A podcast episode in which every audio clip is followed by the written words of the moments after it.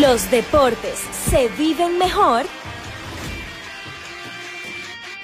desde el palco.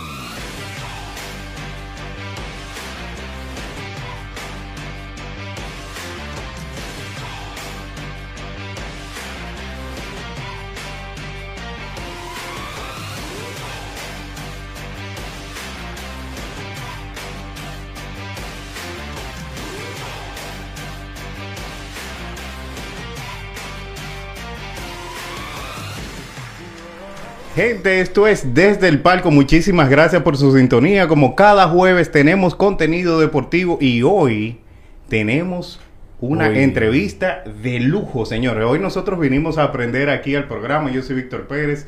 Muchas gracias nuevamente por la sintonía. Estoy aquí con el partner Héctor Mancebo. ¿Qué tal? ¿Cómo se siente, caballero? Yo, yo no me escucho, Adelín. Está bien esto. Sí, Seguro. Ok, perfecto. Todo muy bien, gracias a Dios. Aquí estamos viendo a Víctor Ferran, que está ahí muerto de la risa. El hombre que justamente pasó un susto Ajá. estando hoy en una cabina de radio. Tenía, Estamos tenía en- como ratico que no, Sí, tenía- sí. que no estaba en una cabina de radio. En estaba rato, el hombre asustó a todo el mundo de que habló. Ah, y no sí, lo asustó sí. por mal. Es la voz. Oh, hola a todos. Muy, muy feliz como siempre de estar aquí. Luego de eh, un pequeñito descanso, pues estamos nuevamente aquí y hoy tenemos un invitado de lujo, del cual tenemos muchas preguntas y también vamos a aprender muchísimo. ¿A quién tenemos hoy, Víctor? Definitivamente con nosotros tenemos a Odalí Santiago. Muchísimas gracias por aceptar la invitación. Pero va lo más, animado. Vamos a aplaudir. Dale, dale, Venga. señores. Oh.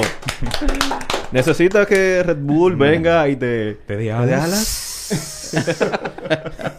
para que te motives. Gracias a los amigos de Red Bull que patrocinan cada uno de nuestros episodios y a Guerra Films TV, nuestra casa. Definitivamente. Odalí, muchísimas gracias por aceptar la invitación. No, para mí es un honor, ¿verdad? Y conocer estos estudios que están de verdad eh, muy, muy chulos. Principalmente eh, todos los, fi- la- los figurines que están afuera. Sí. ¿eh? Los Funko. Eh, los Funko, exacto, sí. Eh, Chulísimo. Usted lo vi que estaba jugando MLB The Show ahí. Ah, sí, sí, Sí, MLB The. Show, eh, The, The Last of Us, eh, ahí aprendiendo de los hijos míos.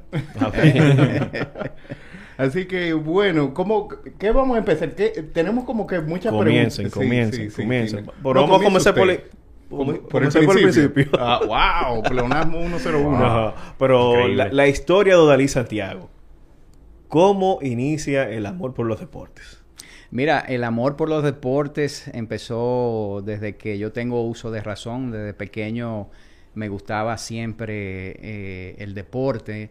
Increíblemente, el deporte que más me gustaba cuando yo vivía en Estados Unidos era el hockey sobre hielo. El porque, hockey sobre Wow. hielo. porque el que vive en la ciudad de Nueva York generalmente se hace aficionado inmediatamente de los Rangers eh, en, el, en el hockey, de los New York Rangers.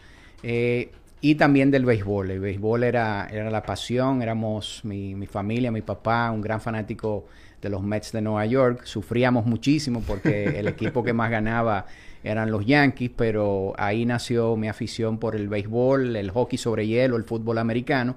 Y después, con los años, me, fui haciendo más aficionado del baloncesto eh, de la NBA, el baloncesto universitario, y ya después de todos los deportes. Y me- imagínate tantos años trabajando en este medio. Y no, y me imagino que como, como residente de Nueva York, entonces sus equipos de baloncesto eran los Knicks de Nueva York, No, y la. Universidad de, de Syracuse. No, eh, tú sabes que en esa época yo era un gran fanático de Julius Serving, Ujú. que empezó jugando con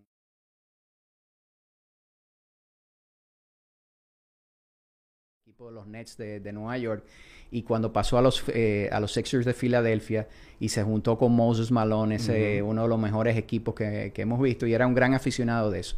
Ya posteriormente cuando empiezo a trabajar en, en el asunto de, de la crónica deportiva, entonces como que perdí eh, la afiliación hacia un equipo tratando de ser objetivo. Uno tiene que hacerse Claro, objetivo. Cuando uno claro. comienza el oficio, Eh, tiene que eso hacerse es difícil, pero ha sido algo como que yo he hecho de, de manera natural, aunque hay atletas que uno eh, admira mucho y, y uno sigue y quisiera que, que tuvieran mucho éxito.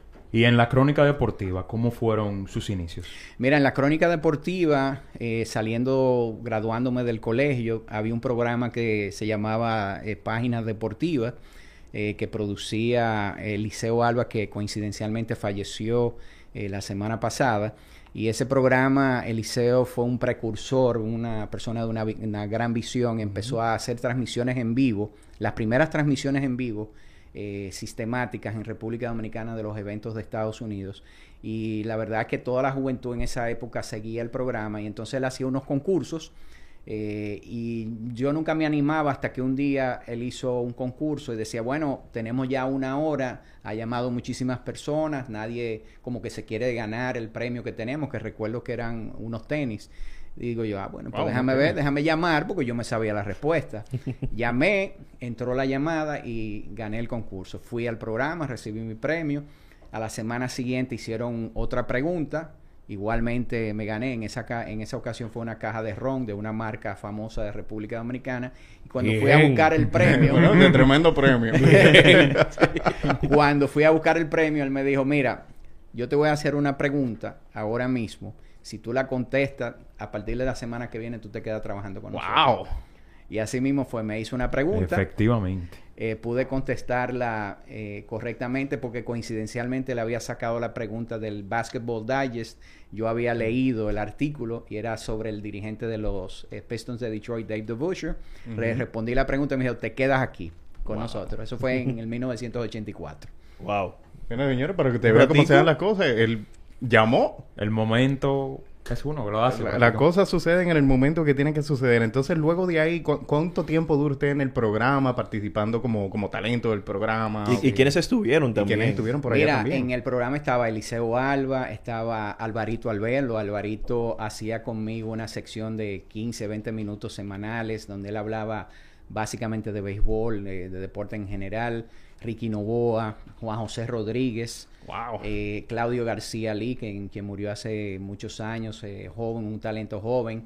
Jorge Bulnigal, eh, estuvo Temístocles Metz, Frank Camilo empezó con nosotros. Arely Reynoso, la mamá de Al Horford. Eh, estuvo trabajando con nosotros, inició allí. Yo recuerdo cuando ella llevaba a Al, que estaba pequeñito, eh, lo llevaba al programa. Eh, y la verdad es que fue, eso le abrió las puertas a muchas personas en la crónica deportiva de la época. Coincidir con esos grandes miembros de la crónica deportiva ¿en qué le ha aportado en su carrera en sentido general? Mira, yo siempre digo que uno aprende de, cualquier persona con la cual uno interactúa, sea en un programa, sea en el trabajo, sea en cualquier sitio donde uno está. Uno siempre tiene que tener eh, los sentidos abiertos para, aprender de, todo el mundo y obviamente trabajar con, figuras como Eliseo, posteriormente en el mundo deportivo Malboro, porque yo básicamente me especialicé más en la parte de producción, eh, más que en la parte de la crónica. En la producción fue lo que más me llamó la atención y la comercialización. Y ahí aprendí muchísimo del liceo. Posteriormente pasé a ser el productor del Mundo Deportivo Malboro, que en su época fue el programa número uno en términos de deportes. y allí aprendí muchísimo de Tomás Troncoso, Gelo Tueni, Rubel Comarazami, mi mi gran amigo, mentor también. Eh, eh es una persona de la cual uno aprende, aprende muchísimo y muchísimas otras personas más que han, que han ayudado a uno. Y hablando de eso, de su experiencia así como en, en, producción, estaba viendo una entrevista que le habían hecho anteriormente y creo que mencionó que tenía solamente tres meses en el programa o algo así. Luego le dijeron, mira, la producción te toca. Sí, porque Eliseo era una persona eh, que tenía muchas ideas y entonces llegó el momento en que él eh, compró los derechos de, comercializar el Autódromo Internacional de la Cumbre. Y entonces en ese momento él no tenía mucho tiempo para la producción del programa y él siempre veía que yo tenía mucha curiosidad por la parte de, producción y entonces ahí él me dijo, mira, tú te haces cargo de la parte de la producción y ahí entonces aprendí eh, esa, esa parte y me quedé más detrás de las cámaras y la parte de, de comercialización, ventas y esas cosas que frente a las cámaras. ¿Y, qué, retos tiene eh, eso como de producir un programa deportivo, de eso de buscar contenido o quizás saber medir al público, saber qué quiere el público. ¿Cuáles son esos retos que tiene eh, producir un programa deportivo en República Dominicana? Imagínate, el programa Páginas Deportivas empezaba a la una de la tarde y terminaba a las seis, los sábados. Wow. Era precedido, era un programa de cinco horas, y era precedido Cinco horas. cinco horas. Entonces, wow. la programación, esas cinco horas tenían que ser básicamente eh, programas en vivo. Entonces, uno tenía que, con mucho tiempo, ver qué, qué partidos, sea del baloncesto de la NCAA, de la NBA, de béisbol de grandes ligas, qué eventos nosotros podíamos pasar, pasar y llenar esas cinco horas de una programación que fuera atractiva. Eh, nosotros teníamos una ventaja y es que eh, antes que nosotros estaba el programa que mayor rating tenía y tuvo durante mucho tiempo que era la lucha libre de Jack Veneno, Oh, que por era su- de por 11, supuesto, eso era, eso era de toque 11 de a queda. una. El toque de queda. y nosotros heredábamos esa, esa audiencia y la verdad que, que fueron unos años eh, súper interesantes. Nosotros duramos como tres años en, en Color Visión, que ahí fue que empezamos, hasta que nos dijeron eh, eh, el espacio, eh, ya no, ustedes no van a seguir aquí, nos tuvimos que mudar a otro sitio porque viene un programa nuevo que es Sábado de Corporán. Uf.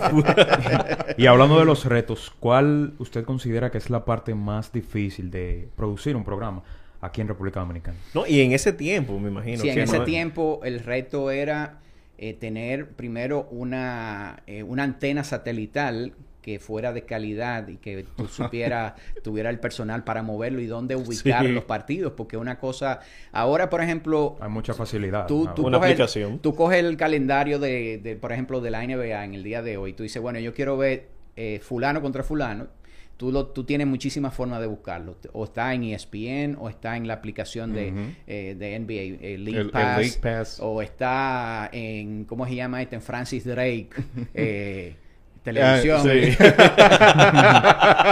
en esta época es difícil, es difícil Sí. que algo que tú quieras ver no lo No consigas. lo encuentro, es cierto. Entonces, pero en esa época no todos los partidos estaban disponibles en televisión y mucho menos en satélite. Entonces uno tenía que eh, buscar, saber en qué satélite estaba. Ese era, ese era un gran reto. Segundo, poder conectar con el público, tener gente que, que conociera eh, el, el deporte, eh, que conociera a los jugadores, eh, que conociera eh, algo que decía mucho Eliseo, el tempo, que cuando usted esté narrando y tú estés comentando un partido, no le digas al televidente que está viendo el juego lo que él está viendo. Tú tienes que explicarle cosas que él está mirando pero que no está observando. Exacto. Enseñar y todas esas cosas. Pero gracias a Dios nosotros teníamos un grupo muy profesional.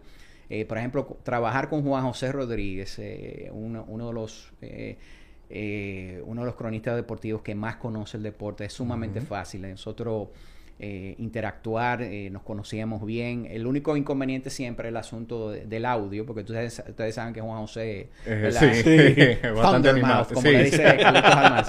Me Pero- paré. No, paré. pero trabajar con gente que conoce el deporte hace que el trabajo sea mucho más fácil. Definitivamente. Entonces usted ha- también ha hecho toda una carrera en mercadeo deportivo. Sí. Eso es básicamente en lo que se ha especializado. ¿Cómo, ¿Cómo inicia eso? Y también me gustaría como escuchar su definición de, de qué es mercadeo deportivo. Para usted, ¿qué significa mercadeo deportivo? Mira, mercadeo deportivo es el mercadeo especializado en el deporte, porque el consumidor del mercadeo es un consumidor que tiene niveles de fanatismo. Y de ahí es que viene el, el nombre del fanático. Por ejemplo, cuando tú consumes un producto, eh, tú puedes consumir un agua, por ejemplo, tú puedes consumir un- una bebida gaseosa, puedes consumir una cerveza, un- una pizza, lo que sea. Generalmente tú lo consumes, te gusta, pero tú no lo viste, tú no lo sufres como el deporte. El deporte, sí, sí, como, como, como el amigo aquí, es escogidista. eh, este otro amigo aquí. es Escogidito No, también, escogidito. escogidito Claro, también. claro. Y es un aguilucho. Aguilucho. Aguilucho aquí. Entonces, ustedes consumen el deporte de una manera donde sufren. Ujú.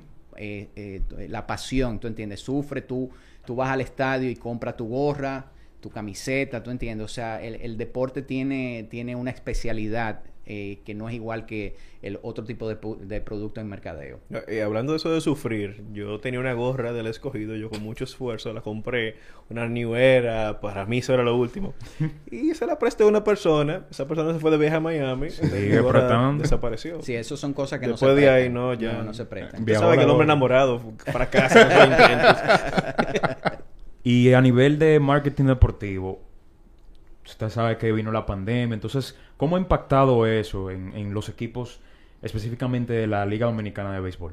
Mira, hubo un impacto el año pasado porque al no haber fanáticos en los estadios, el- la boletería eh, y todo lo que tiene que ver con alimentos y bebida, el consumo de los fanáticos en los estadios, la compra de, de merchandising, es una parte importante de los ingresos de los equipos y obviamente eso hizo que mermara mucho el- la cantidad de ventas que, o revenues, como dicen, sí. de ingresos del- de, los equipos. Y aparte de eso, como había una pandemia, muchas empresas redujeron mucho sus presupuestos de publicidad y obviamente el año pasado, temporada pasada, hubo que hacer eh, una temporada recortada, de- reducida de 30 partidos en vez de 50 para, para que cada equipo en la serie regular. Eh, eso en el, en el plano de ingresos. Sin embargo, la temporada pasada, como ustedes recuerdan, fue una temporada súper exitosa, una de las mejores que ha tenido el béisbol profesional de la República Dominicana. Y este año, eh, yo creo que ha sido un año extremadamente exitoso. Creo que ha, ha sobrepa- ha sobrepasado las expectativas eh, de los equipos. Eh, yo que estoy involucrado en todo esto, yo creo que eh, s- positivamente la gente está en béisbol. El hecho de haber estado encerrado durante un tiempo ha hecho que la gente tenga mayor ansiedad para, para, para querer consumir el producto. Sí, mire, y tengo una, tengo una pregunta, hablando de esto de, de consumir el producto y de llevar el fanático, de poner eh, fanáticos en los asientos o de atraer, eh, poner ojos en la pantalla. Siempre me ha dado curiosidad que otras ligas eh, mercadean las figuras, mercadean una celebridad, mercadean el, el individuo. Y aquí en la, en la liga de, eh, de béisbol eh, dominicana, uno siempre ve que se mercadea más como el equipo, se, se- se mercadea más como la zona, el equipo, y no el individuo. Y, y creo que mercadear el individuo es una fórmula que le ha funcionado a la LNBA con Michael Jordan o con Julius Erving, que usted lo mencionaba eh, previamente. Eh, ¿Por qué en la, en, en la Lidón, por ejemplo, no se ve que se mercadea un individuo para crear como una celebridad que atraiga fanáticos y, y se va como por otras rutas? Mira, yo siempre he dicho que cada liga tiene su, su característica y uno de los, eh, vamos a decir, de los inconvenientes grandes que tiene una liga invernal, no solamente la otoño invernal de, de la de República Dominicana, sino todas las que hay, es que tú no sabes en qué momento tú vas a contar eh, con, con una figura. Entonces, por ejemplo, te, te voy a poner un ejemplo sencillo. El equipo de los Leones del Escogido anunció que Franmil Reyes, jugador que ha tenido éxito en el béisbol de grandes Sí. ligas, iba a estar con el, con el equipo de eh, este año. Imagínate tú que el equipo del escogido hubiera centralizado toda su publicidad y todo su mercadeo alrededor de que Franmil Reyes va a jugar. Y faltando como dos o tres días para que él debute, eh, el jugador le avisa al equipo que, Que por no asuntos de que firmó un contrato nuevo y ese tipo de cosas, él no va a poder participar. Entonces, en, en el- en un béisbol como esto, donde tú no sabes eh, con qué o con cuáles jugadores tú tú vas a contar, entonces tú tienes que fortalecer más la marca del equipo. Y de hecho es así. Eh, el fanático del Licey es liceísta, no importa qué jugador esté en el, En- el terreno. Yo le puedo decir de mi esposa, mi esposa es liceísta fundamentalista. O sea, ella viste, eh, vive eh, y, y su color favorito es el azul. Oh, wow, Eh, o sea, wow. ella, ella vive Bueno. del Licey y ve todos los partidos. Todos. Ella a lo mejor no conoce las estadísticas de todos los jugadores, a ella no le importa. Ella lo que le importa es que gane el Licey. Primeramente que gane el Licey y segundo que pierdan las las águilas. águilas, sí. Normal. Entonces, ya- básico. ese tipo, ese tipo de afiliación es mucho más fuerte todavía que la de tú ser fanático, por ejemplo, de LeBron. Porque para el equipo de los Cavaliers, que el fanático haya sido más fanático de LeBron que de ellos, eso les perjudica. Cu- eh, ¿Cuánto ustedes tres? No sé si ustedes son, porque ustedes tienen que ser una de dos cosas. Ustedes son lebronistas o ustedes son haters. No sé. Ninguna de las anteriores. no, no. De hecho, yo soy... Yo, yo soy Pues ustedes no yo son medio- apasionados yo de- soy- de- yo- del baloncesto. No, no, yo soy... De hecho, yo soy Ese medio señor lebronista. sí. Yo soy... Yo, Tú eres medio. medio lebronista. Yo trato de mantenerme en lo Pero ustedes saben que las discusiones más grandes que hay en- ahora Lebron, mismo Lebron, es Lebron o LeBron. Lebron cuando. LeBron va a una final, o sea, eso la- lo que genera eso es extraordinario. ¿Qué pasó con LeBron cuando se fue para Miami? Oh, Cleveland, Dios mío, Cleveland todo. Decayó. Cuando vuelve a Cleveland, de una vez todo, yo soy de los Sí. Cavaliers de Cleveland. Cuando se va a los Lakers, eh, entonces eso es lo malo cuando tú mercadeas figuras y no, y no los equipos. Pero yo entiendo que tal vez en esta temporada, Lidón, como muchos jugadores de la Liga Invernal fueron parte del equipo que ganó la medalla de bronce en los Juegos Olímpicos, se pudo haber, haber hecho algo con relación a esos jugadores, que son jugadores que sí se sabían que podían participar aquí. Sí, pero no son los jugadores principales No, que no, tienen, bueno, ¿tú sí. entiendes? Eh, pero el, el- el- el- las- y además, mucha gente tiene, dice, la, la Lidón debería de, pero realmente son los equipos. Los equipos deberían sí. ¿Tú entiendes? En Estados Unidos, los que promocionan las figuras, y, con- y, y ustedes quizá eh, vean ese detalle, no es NBA. Tú, ves- tú ves que NBA tiene su canal y toda su cosa, pero realmente los equipos son los que hacen el gran esfuerzo de mercadeo porque cada equipo está compitiendo por ser el que más fanáticos tenga. Por ejemplo, los, los Lakers y los Clippers, ellos están compitiendo por los fanáticos de, de, todo, el, de todo el estado de. California.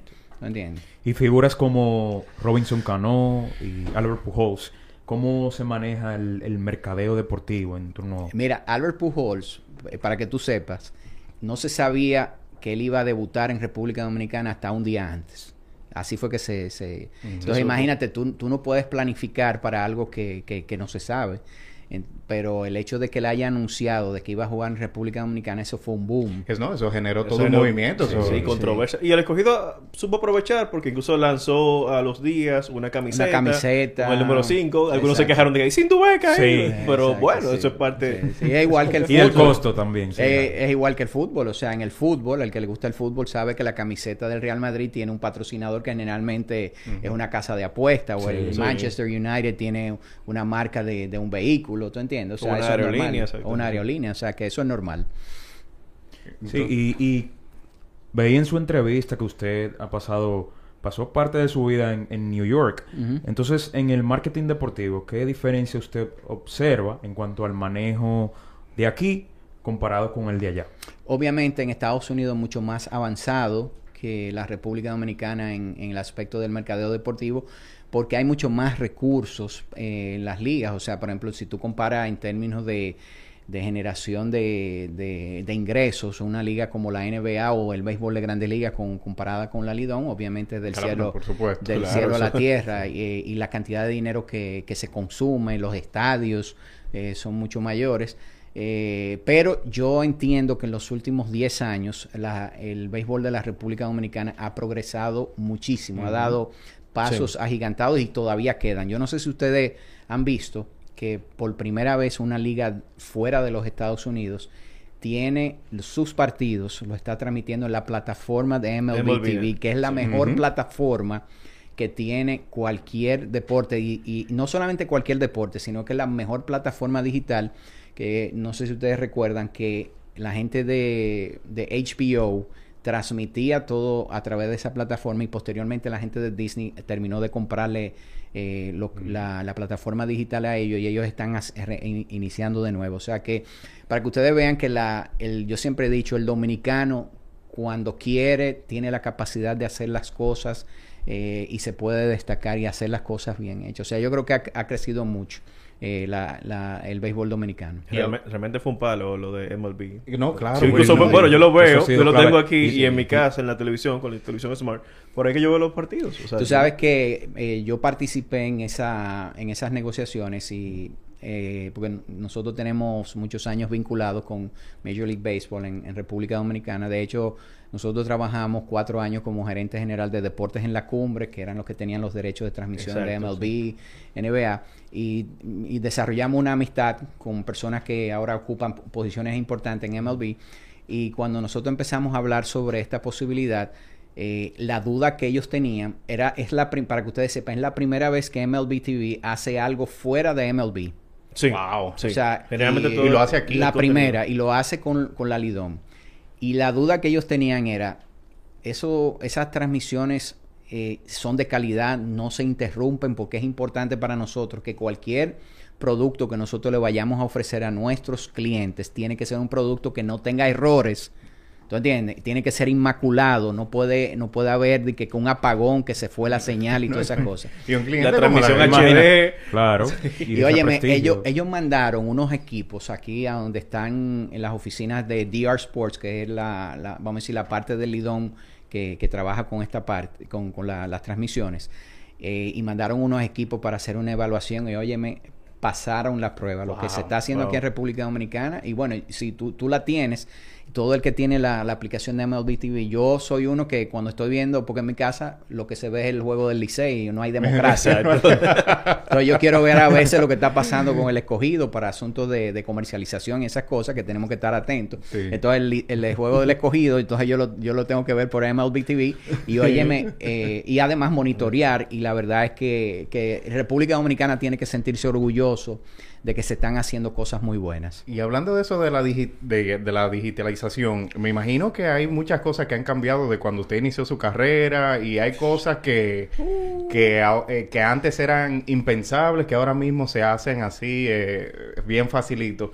¿Qué cambios usted ha visto en, en cómo, el, cómo, el, cómo el fanático consume el deporte, la nueva generación que ahora, ahora todo el mundo tiene un celular? ¿Qué, qué, qué cambios usted ha visto en el, en el fanático que consume el producto del deporte? Imagínate, en el 1984, och- eso fue a final del 84, 85, no habían computadoras personales, no habían celulares, eh, no había eh, Ni iPads, no había Nada, internet. eh, o sea, la información para nosotros enterarnos de qué ocurría eh, en un partido, por ejemplo, de los Lakers y los eh, si los Celtics de Boston iban a, a Los Ángeles, ese partido se acababa a la una y media. Yo, para enterarme de eso, yo llamaba, yo recuerdo a Mickey Mena, eh, mi, mi- mi amigo ido a destiempo, el papá de José Antonio. Y Mickey, gentilmente, él me conseguía la información porque él iba temprano al periódico El Nacional y conseguía los teletipos donde estaban los resultados. Y él entonces en su programa, él, él tenía un programa, también estaba el programa de Tomás Troncosi y, y a través de esos programas era que uno se enteraba eh, los re- de los resultados porque ni siquiera los periódicos traían los resultados de los partidos de la costa. Wow. Entonces uno tenía que esperar todo eso para, para poder enterarse. Y algo que ocurría al mediodía, si no era una, una información que daban en el noticiario, en la televisión en la noche, uno no se enteraba hasta el otro Hasta día que salía en los periódicos. Ahora la información eh, está ahí. O sea, ya, ya, por ejemplo, tú dar una información al otro día de lo que ocurrió el día anterior es fiambre. La, los fanáticos, todo el mundo está al tanto. El que no es fanático se entera de que de que el equipo de Phoenix eh, le ganó a, a- A a- Golden a-. Golden State, ¿tú entiendes? Se entera inmediatamente que fulano se lesionó, que a fulano lo suspendieron. Todo ese tipo de informaciones ya está eh, al día. Entonces, eso ha cambiado enormemente. Y como eso ha cambiado, ¿usted considera que aquí en República Dominicana se le está sacando el suficiente provecho a esos recursos que tenemos para difundir la información? Sí, o sea, yo creo que sí estamos, vamos a decir, haciendo una, una transición. Gente jóvenes, así como ustedes, yo creo que son de los que van a transformar. eh, y lo más importante en todo esto es tener el oído en cómo el fanático consume el deporte. Eh, antes de empezar el, el programa hablábamos sobre la generación Z, eh, que son aquellos eh, que tienen menos de 18 años, 20 años. Esa generación no consume tanto deporte como la generación mía. El deporte para nosotros era algo, era, era lo más importante, ¿tú entiendes? no, Eso estaba. Sí. pero ya en esta época con tantas alternativas y tanto contenido y tantas cosas, entonces eh, la- las nuevas generaciones no tienen tanto interés por el deporte, entonces tú tienes que buscar formas de cómo tú le vas a llegar a ellos en su mensaje. Por ejemplo, es muy difícil que una, un muchacho de generación Z te vea un partido de tres horas completo. Es, es muy difícil. Pero hecho, sí es posible que vea los highlights o que pueda eh, estar comentando en algún momento, eh, no viendo la televisión, sino a través del celular de cómo va el partido. O le gusta mucho, eso sí le gusta mucho a la generación Z, ir al estadio, pero para tener una experiencia. Por ejemplo, los equipos tienen que procurar mucho que la, el ir al estadio no solamente sea ver el partido, sino que sea una experiencia. Que al Sí. final tú digas, bueno, mi equipo perdió, Pero la pero pasé bien. la pasé súper bien. Y hay muchas cosas que tú puedes hacer desde dónde puedo comprar la taquilla, dónde me parqueo, si los baños están limpios, si Sí. hay buenas opciones de comida, todo ese tipo de cosas. Una persona de mercadeo deportivo tiene que velar para que el fanático se le haga fácil ir al estadio y no decir yo me voy a quedar en mi casa y lo mejor lo veo por televisión. Pido una pizza, me quedo ahí tranquilo. Exactamente. Y puedo escanear todos los otros canales y puedo estar viendo, hablando con fulano y hacer una chercha, ¿tú entiendes? O sea, ¿Y cómo es ese proceso, esas negociaciones que usted mencionaba, como eh, hacer una negociación con la MLB, con la, N- con la NBA, para esos derechos de transmisión? ¿Cómo se dan ese tipo de interacciones? ¿Cómo, cómo va eso? ¿Cómo uno consigue esos permisos? Bueno, obviamente hay que dar un buen dinero Papeleta. para eso, hay Sí. que- eh, pero ¿cómo se dan ese tipo de interacciones? ¿Cómo usted, eh, de hecho, comienza a tener o a entablar relaciones con, con la MLB, la NBA y, y las otras ligas? Como te dije, eh, como yo me, me dediqué más a la parte de, de producción, empecé a trabajar en, en esa área y entonces en el momento en que eh, Deportes en la Cumbre empezó a transmitir eh, eventos en vivo, ahí entonces la empresa que compró los derechos me contrató para que yo fuera gerente general y entonces ayudara en la parte de la producción de, de todo y la comercialización y entonces ahí ya uno empieza a hacer un vínculo directo eh, con los ejecutivos de MLB, de, de la NBA, de la, de la FIFA. Nosotros hemos transmitido, hemos hecho eventos aquí en República Dominicana, incluso con la, F, eh, con la FIBB, la Federación Internacional de Voleibol. Eh, hicimos en República Dominicana el primer Grand Prix que se hizo fuera del continente europeo y asiático, se- eh, que se hizo en América, ni siquiera en Estados Unidos se había hecho. Nosotros hicimos el primer Grand Prix y fue la primera vez en casi 10 años en que las reinas del Caribe iban a jugar eh, frente a su público y eso fue en el año 2012 y 2013. O sea que eh, eh, uno en el negocio va ob- eh, obteniendo contactos. Esto es como dicen, networking, ¿tú entiendes? claro. Networking, por ejemplo, en mi época no había LinkedIn. Sí, eso. ¿eh? Sí, sí. Eh, y no había nada de eso. Ahora tú tienes LinkedIn donde tú. Te, te vas conociendo con profesionales de tu área y tu perfil y todo ese tipo de cosas. Y dentro de esas experiencias que usted tuvo en negociaciones con la MLB, NBA, etcétera, ¿recuerda alguna anécdota que lo haya marcado? Eh, ¿Anécdota de qué tipo así? Eh? Algo que usted como que diga, wow, no, no. O no se lo alguna, alguna negociación que se le hizo difícil y la consiguió. No, algún- mira, esta con MLB TV, eh, la verdad fue que fue muy, de mucha satisfacción porque es algo que uno dice, eh, qué, qué chulo sería eh, que se puedan transmitir los partidos de, de, de Lidón a través de una plataforma como es. Eh, es algo, todo, to- yo siempre digo que todo empieza con un sueño.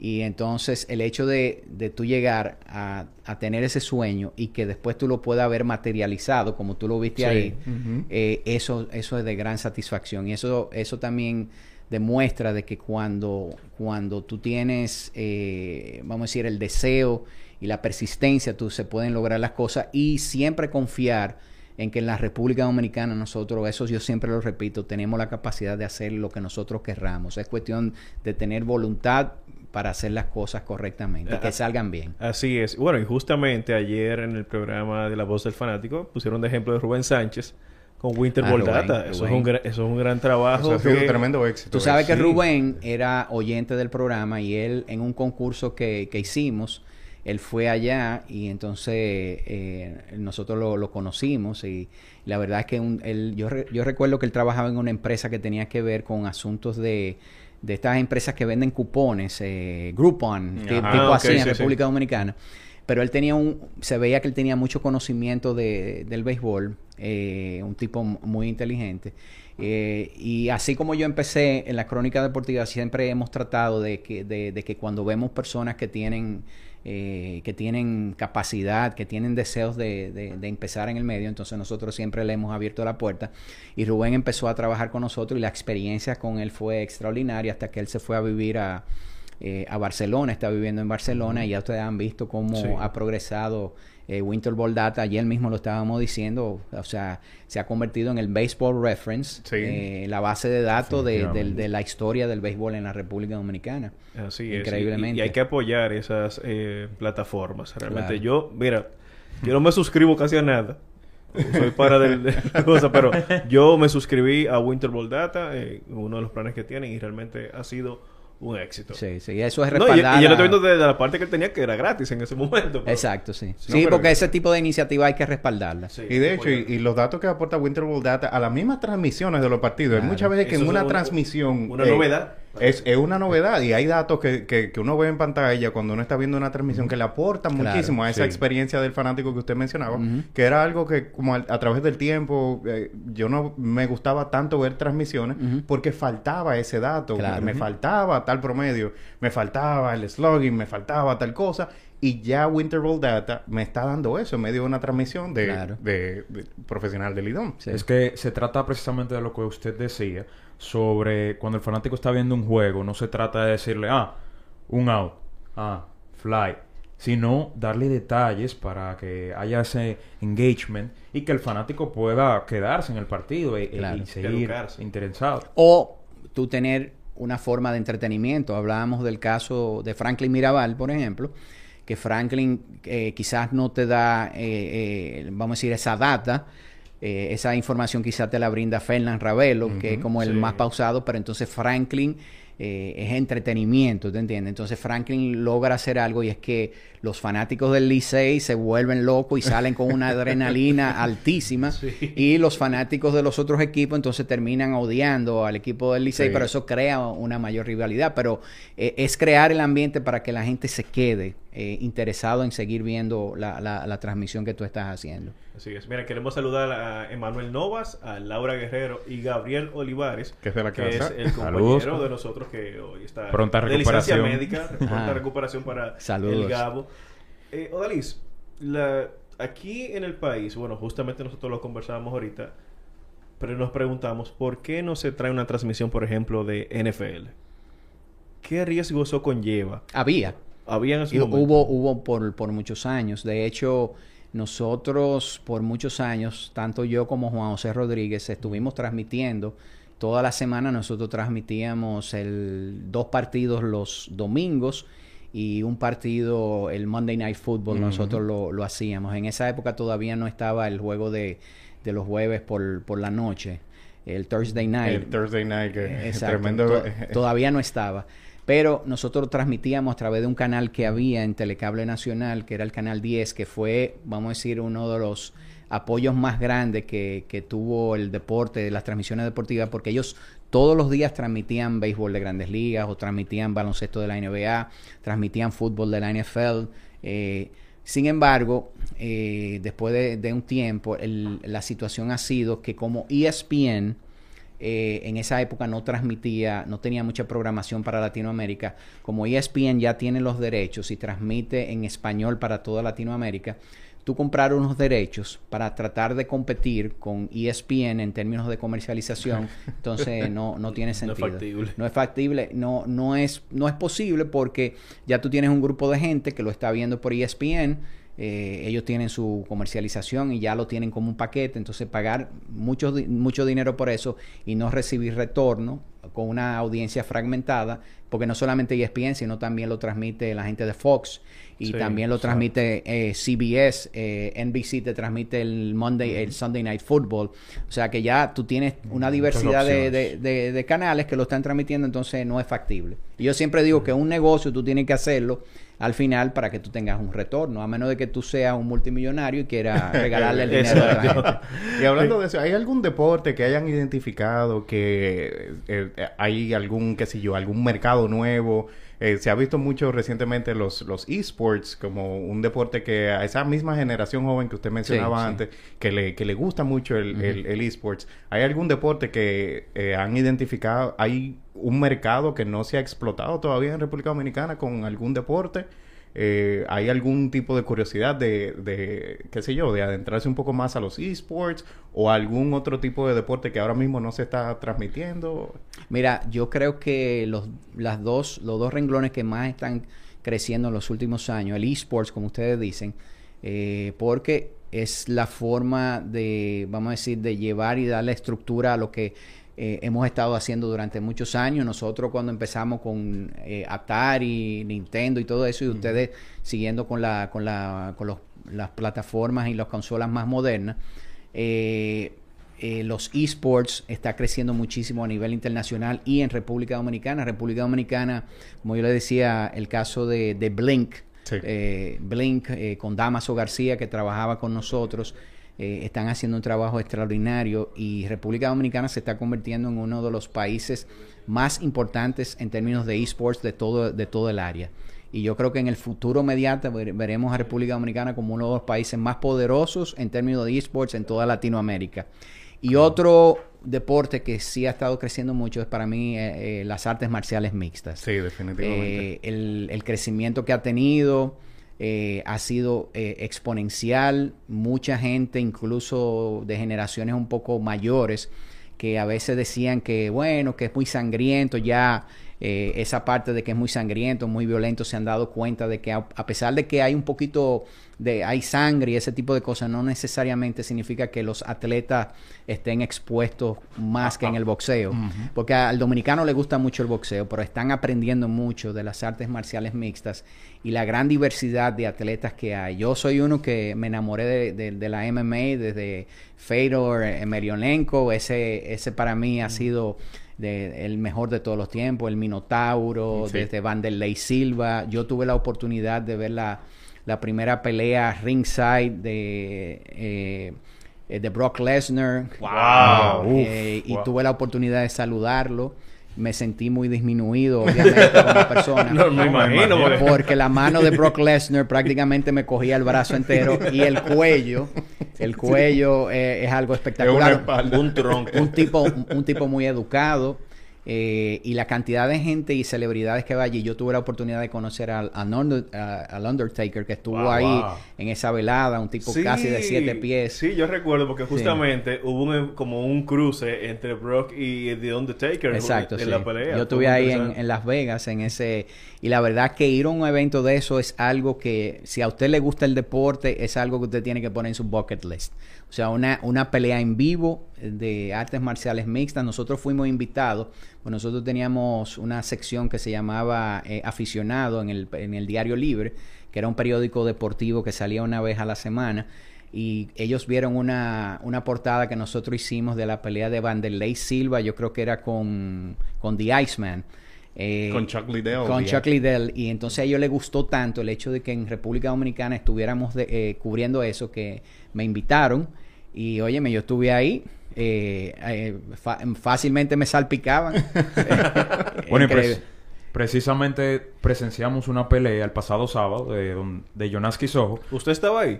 No, No, no diga usted presenció, no. Diga- y- diga y- quién era que estaba iba, ahí. Iba pre- iba a decirle que nuestro amigo Víctor asistió allá y nos puede contar un poco sobre cómo la gente vivió eso allá. ¿Ese ¿no? es su evento número cuánto que usted ha ido allá? Eh, no, eh, he ido a varios, de hecho. Ah, tengo- he, ido a, he ido a- he yo ido a varios, sí. he, ido a, he ido a varios.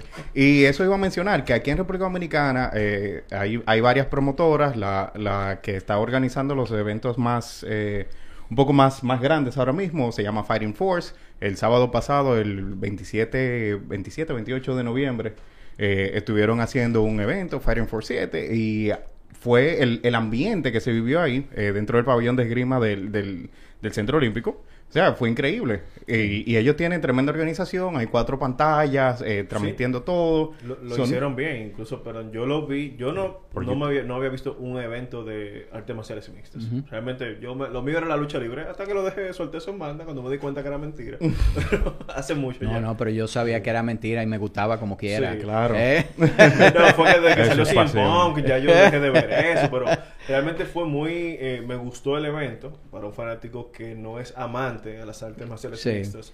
Y fue muy interesante. Yo hubiese querido estar ahí, pero bueno, las condiciones. No, lo bueno de las artes marciales mixtas es el, la- el enfrentamiento entre estilos distintos y lo sí. bueno es que, que siempre se busca, contrario al boxeo, el, el dominicano le gusta mucho el boxeo y a mí me encanta. El único problema que tiene el boxeo es que son tantos organismos que hay que rigen el, el boxeo, cada uno con campeones distintos, y además de que ellos no procuran de que los mejores peleadores se enfrenten entre al sí hasta que le convenga. Ujú. ¿Tú entiendes? En las artes marciales mixtas, por ejemplo en la UFC, eh, el, el número uno se va siempre a enfrentar al número dos. Ahí no se barajan pleito. Y tú vas a ver los mejores. Y lo bueno de, de todo es que eh, tú no sabes lo que va a ocurrir. Porque muchas veces en el boxeo tú dices, bueno, el canelo, eh, Eh, sí. eso va a ganar. Pero en artes marciales mixtas ocurren muchas cosas inesperadas. Y, y tú no sabes qué, qué es lo que va a ocurrir. O sea, te dejan esa sensación de wow. En arte marcial mixta a cualquiera se le zafa, como dice uno en pelota, eh, a cualquiera se le zafa un palo. en, en artes marciales Tú mixtas cual- fallas un movimiento y ¡bup! y viene mismo. alguien y te hace una sumisión Sí. y él mismo se acabó la pelea. Exactamente. Pero es bastante interesante realmente que, eh, que le guste el, el deporte y que se haya identificado también ese mercado de artes marciales mixtas en No, República le, gusta todo. Usted me habla de la lucha libre. ¿Cuál era su luchador favorito? Ya Veneno. ya Veneno. Y me encantaba Relámpago Hernández, no por porque yo lo aplaudiera, pero yo siempre digo que Jack Veneno no hubiera sido tan grande, no se hubiera convertido en ese superhéroe dominicano, porque realmente fue el superhéroe de, de República Dominicana. Quizá ustedes, por la edad que tienen, no, no entienden lo, lo que yo digo. Eh, en esa época, cuando ya Veneno perli- perdía, eh, tú veías a la gente llorando Sí, en todo era el país, o sea, llorando literalmente, o sea, eh, y hubo una vez que yo siempre hago esta anécdota que la- el genio del mal, Relámpago Hernández, eh, bloqueó con los Broncos la entrada de los camerinos. Eh, de los de los eh, técnicos y Jack Veneno quedó solo y lo amarraron de las cuerdas y le afeitaron los pelos del pecho. Señores, bueno, ll- llegó visita. Pasen, pasen. Pasen. adelante. Llegó, Oh, pero señores, la gente de Dominos. Llegó la Bueno, cena. ¡Wow! pero- ¡Cena! Señores. Bueno, señores, estamos. Mira, es una sorpresita, ¿no? Sorpresita. ¿Eh? No, ah. ¿Eh? No, Mira la gracias. factura allá, a producción. La factura ya- Yo sé que llegó impor- algo importante porque se le iluminaron los ojos. Sí, sí. Eh. de- de- ¿Tiene, ti- ¿Tiene hambre, caballero? Usted sabe, profesor. que- Se la voy a dejar ahí. Qué bueno, muchísimas gracias a la gente de Domino's Pizza. Vamos a... Ay, Dios mío. De- Mira, déjame eso. Caliente. Déjame- Huele bien. Bueno, huele si. Carlito Almanza hubiese estado No, aquí. muchachos, se para el programa de una vez y se va, se va ¿Es por verdad? una casa. Sí, sí, sí, Ah, eso es increíble. Tú no Sí. conoces a Carlos Almanza. En la última vez que, que, que llevaron eh, pizza al programa, agarró dos pedazos, los pegó y se sentó en una silla. Se va para otra, para otra cabina y se sentó solo ahí. Eh, Ay, tranquilo. ay, Él, y él dice que él tomó dos para que no, no se quedara sin comer. Y él dice, ya yo hasta mañana no como, ya resolví y me ahorré un dinero. Sí, sí, porque a Carlos le encanta el ahorro. Sí, sí, es uno, uno de los tacaños más grandes que tiene República Dominicana. Odalis, ya para ir finalizando, la historia breve de la voz del fanático. Mira, la voz del fanático, eh, nosotros estábamos eh, en la serie mundial del Subway. Eh, recuerdo, Esta- yo estaba en Nueva York, estaba jugando los Yankees y los Mets en la serie mundial. Y estando yo allá eh, con mi hermano y amigo Félix Olivo, eh, yo estaba oyendo un programa que se llama, eh, que, que lo ponen en un, pro- en, en un talk radio show, se llama The Fan. eh, o Fan, eh, no recuerdo, no es, es como una emisora.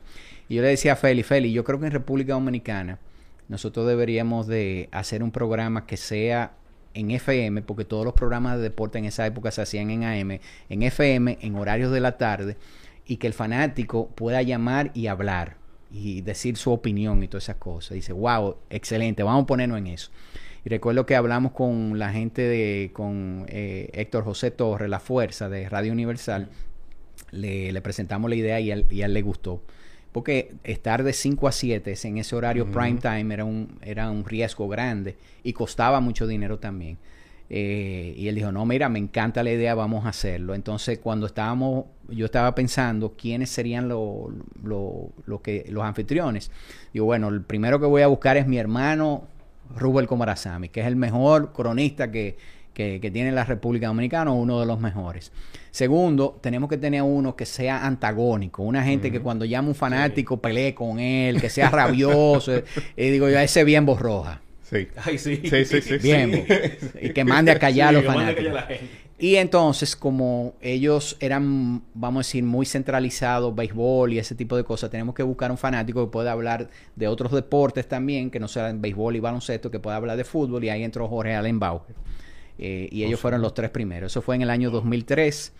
Y lamentablemente el 2003 fue el año donde hubo el colapso del sistema financiero de República Dominicana. Ujú. Sí.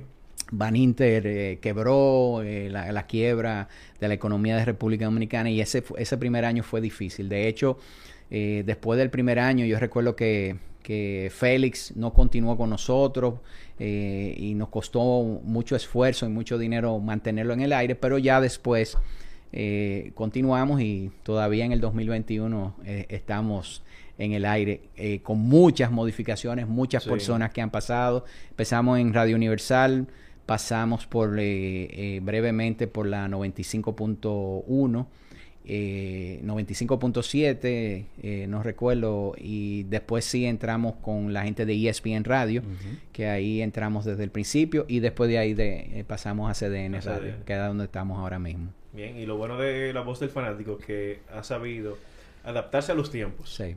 Fue el primero que empezó a grabar, vamos a decir, podcast, grababa Sí. el programa y lo guardaba en una plataforma Exacto. como Spreaker.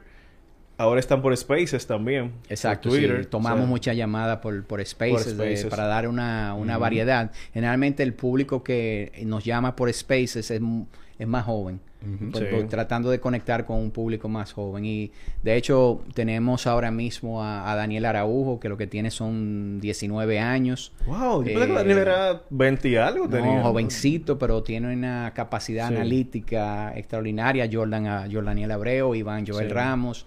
No, pero eh, Iván Joel ya no es tan jovencito. no, Iván Joel ya treinta y pico de Sí. años. Eh, Carlos Almanzar, un muchachito Sí, ya. menorcito. Sí, menorcito, eh, exacto. Eh, estuvimos hasta hace poco a Damaso García, que ustedes saben, pero ya él está trabajando con la gente de Blink. O sea, tratamos siempre de, de- de tener personas eh, nuevas, eh, ¿verdad? Y vamos a ver hasta cuándo eh, continúa, solamente Dios lo sabe.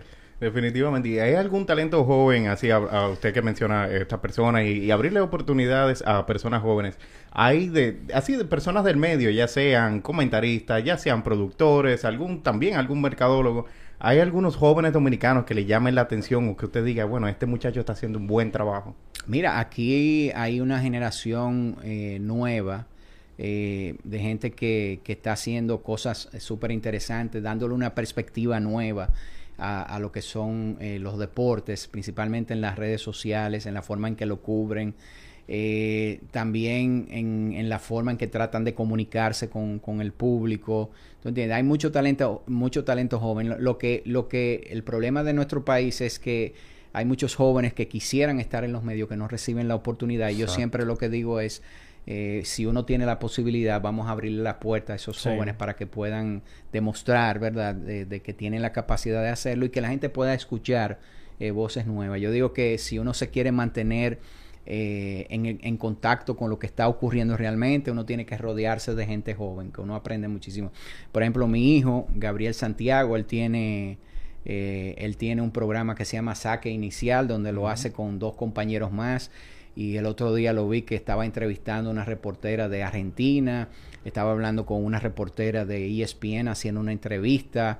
Eh, él está empezando y, y ese tipo de, de talentos son el talento del futuro. Ustedes mismos, Sí. ustedes son que están empezando en, en- en la crónica, son, son el talento del futuro. Bien. Definitivamente. Claro, y, y aprovechar que tenemos todos esos recursos ahora para uno eh, pues darse a conocer y todo ese tipo de cosas. Claro, claro que sí, sí. Bien, bien. Bueno, nosotros como que nos dio un chin de hambre. Claro. Pero Sí. nada.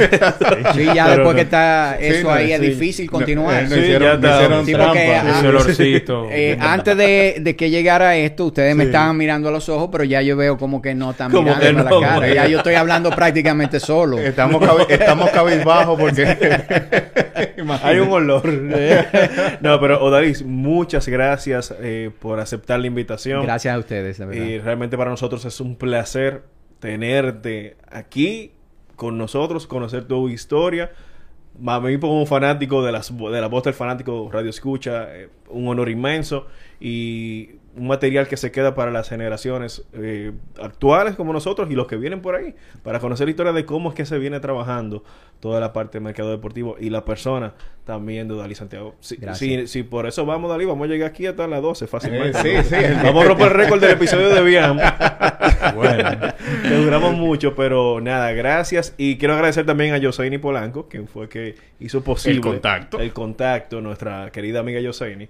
Y muchas gracias, señores. Así que, Odalis, muchísimas gracias nuevamente. Todo un honor tenerlo a usted por El aquí. honor es mío, de verdad que sí. Así que, gente, esto es Desde el Palco. Muchísimas gracias nuevamente por la sintonía. Estamos, como siempre, en vivo en YouTube eh, cada jueves a través del canal de Guerra Films TV. Pueden seguirnos en las redes sociales, arroba desde el palco RD, arroba Guerra Films TV. Y nada, señores, esto ha sido todo por hoy.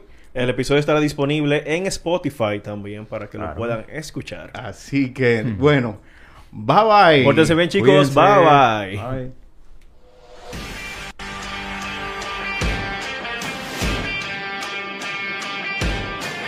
Los deportes se viven mejor